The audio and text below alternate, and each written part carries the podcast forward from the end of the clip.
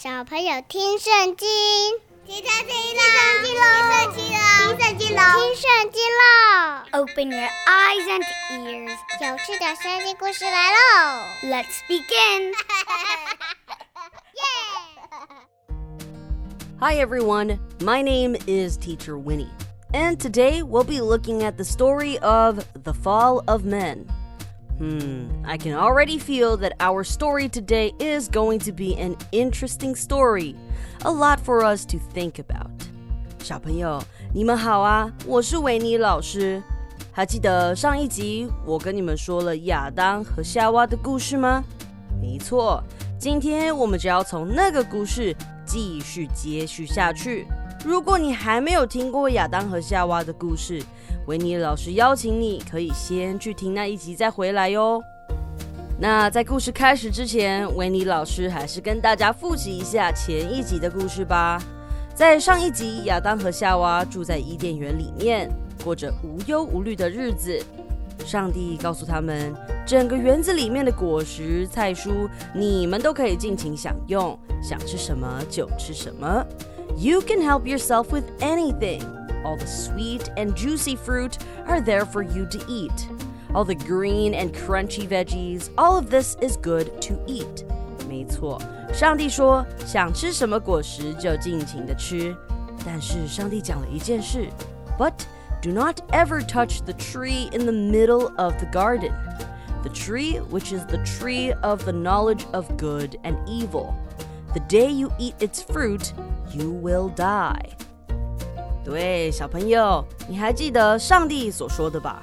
你可以随意吃园中所有树上的果子，只是不可以吃那棵分别善恶树的果子，因为你若吃了，当天必死。对的，这句话非常重要，把这段话记下来哦。我们准备要进入今天的故事时光喽。今天的故事就叫做《人类的堕落》（The Fall of Man）。Let's pick up from where we started, shall we? So, Adam and Eve were happy in the Garden of Eden, where God provided for all their needs. They have a place to live, food to eat, and animals to play with.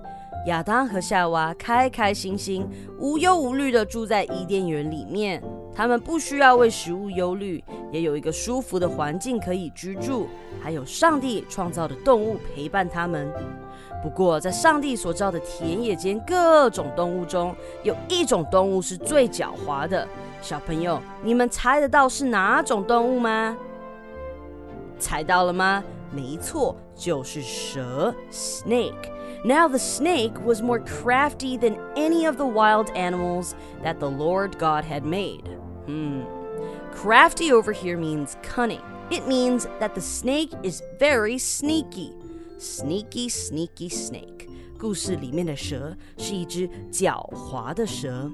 有一天，夏娃一如往常的在园子里散步，采集果实，准备要来当午餐。So one morning, Eve is just walking in the garden as usual, picking some fruit for lunch, and all of a sudden, a snake came crawling by. He said to Eve, Did God really say you must not eat? From any tree in the garden？蛇对夏娃说：“上帝真的说过，不许你们吃园中所有树上的果子吗？”夏娃听到后就回答。上帝说：“我们可以吃园子中树上的果实，只是不可以吃园子中间的那棵果树。上帝有告诉我们，不可以吃那个果子，也不可以摸，否则我们就会死。” Eve told the snake, "We may eat fruit from the trees in the garden, but God did say you must not eat fruit from the tree that is in the middle of the garden, and you must not touch it, or you will die." 夏娃跟蛇说完了这段话，蛇听了就继续接着说：“You will not surely die, for God knows that when you eat of it, your eyes will be opened, and you will be like God, knowing good and evil。”蛇说：“才不会呢，你们一定不会死。” 上帝那样说，是因为他知道你们吃了那棵树的果子之后，眼睛就会明亮，像上帝一样懂得分辨善恶。哇！听了蛇这么一说，夏娃就把上帝吩咐他的事情抛在脑后了，完全忘记上帝跟他交代了什么。夏娃看着那棵树上的果实，看起来好可口、好美味、赏心悦目，而且又可以使人有智慧。她忍不住就摘下来吃了。Eve decided to pick a fruit from that tree. Why? Because she was tempted. The fruit of the tree was good for food and pleasing to the eye. She is also desiring wisdom, so of course she couldn't help it but picked a few and ate it. 哎呦，上帝不是有说过不能吃园子中间那棵树的果子吗？不行啊，那怎么办呢？夏娃不仅自己吃了这棵树的果实，她还摘了一些拿去给她的丈夫亚当吃。夏娃说：“你看这些果实很好吃耶。” 你也来一点吧，很可口哟。亚当也就跟着一起吃了。他们一起吃了这个果子，就发生了变化。Something changed. What is it? The eyes of both of them were opened. 他们的眼睛明亮了起来。Their eyes opened. They can see things they have never seen before. They realized they were naked. 同时，他们也突然发现自己赤身露体。奇怪，原来自己是光着身子的。So they sewed fig leaves together and made coverings for themselves. 所以他们就把无花果树的叶子编起来，披在身上遮着身体。Hmm, kids, what do you think? I think that something is about to happen because they did something that God specifically told them not to do. They noticed something different about themselves right after eating the fruit. So I think something is about to happen. What is it? Let's keep going to find out. 到了傍晚的时候，他们夫妇两人听到上帝在园中行走的声音。他们一听到就跑去躲了起来，躲在树丛中，因为他们想要躲开上帝。 then the man and his wife heard the sound of the Lord God as he was walking in the garden. And they hid from the Lord God among the trees of the garden. Of course, God called their names and said, Where are you? 你在哪里？这个时候，亚当就回了：“我我我听见你在园中行走的声音，就害怕的躲了起来，因为我赤身露体。” That's right. Adam told God that he was hiding because he's afraid, for he knew he was naked. His body was bare. 上帝听了就知道发生了什么事。上帝问了他：“谁说你赤身露体的？你怎么知道？难道你吃了我吩咐你不能吃的果子吗？”Who told you that you were naked? Have you eaten from the tree that I commanded you not to eat from? Who told you? 谁告诉你的？亚当知道闯祸了，他很诚实的告诉上帝：“夏娃摘了树上的果实给我，我就吃了。” Oh, God is very sad. 上帝不仅难过，他也很生气。He turned to the woman and asked, "What is this you have done?" 你这做的是什么事？上帝问了女人，女人就回了上帝。 是因为蛇诱骗我，我才吃的。上帝听了，就跑去找蛇，并跟他说：“你做了这件事，你诱骗夏娃吃那棵树的果子，所以我必须惩罚你。你要比一切的牲畜和野兽受更重的惩罚。你要用肚子爬行，一生都要吃尘土。Cursed are you above all the livestock and all the wild animals。” You will crawl on your belly, and you will eat dust all the days of your life. 这是上帝给狡猾的蛇的惩罚。它必须用爬行，就像我们现在看到的蛇一样，不像其他的爬虫类有四只脚。它必须用肚子在地上爬行。而且这还不是全部哦。上帝继续说：“我要使你和女人结仇，你的后代和女人的后代也要彼此为仇。女人的后代必伤你的头，你必伤她的脚跟。And I will put enmity between you and the woman, and between your offspring and hers. He will crush your head, and you will strike his heel. 小朋友，现今还有一些比较偏远的地方，像是农庄或是山里，都看得到蛇。有时候没有注意是会被蛇咬的哟。而人们也会因为怕蛇而拿棍子重击蛇。上帝跟蛇说完他的惩罚后，就转向夏娃。Now it's time for Eve to learn her punishment. God says, I will greatly increase your pains in childbearing. With pain, you will give birth to children. Your desire will be for your husband, and he will rule over you. 今后你怀孕的痛苦会大大的加重，而且你必恋慕自己的丈夫，要听丈夫的话。That's right. God made childbearing more painful than it was, and that women should obey their husbands. This is the punishment Eve received from God. Now it's Adam's turn to learn his punishment，因为他也吃了上帝吩咐他千万不能吃的果子， 所以上帝就对他说：“地必因你而受咒诅，你必终身将辛劳苦，才能吃到地里出产的食物。” That's right. From now on, there will be no more free food. Adam has to work hard to grow food to eat. Unlike the carefree days he had in the past, he now needs to work hard to eat.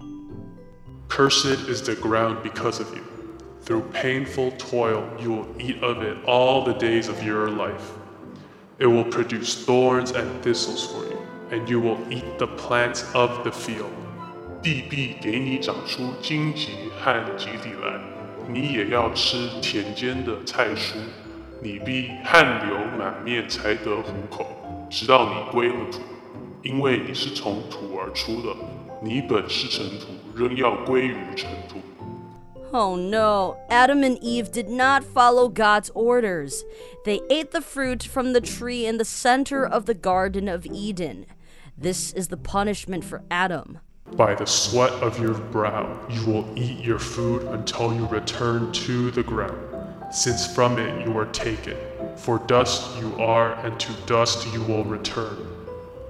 这段话说，By the sweat of your brow you will eat your food. Sweat 就是汗水的意思，brow 是你的眉毛。亚当必须辛苦的工作，汗水会从眉毛流下来，汗流满面。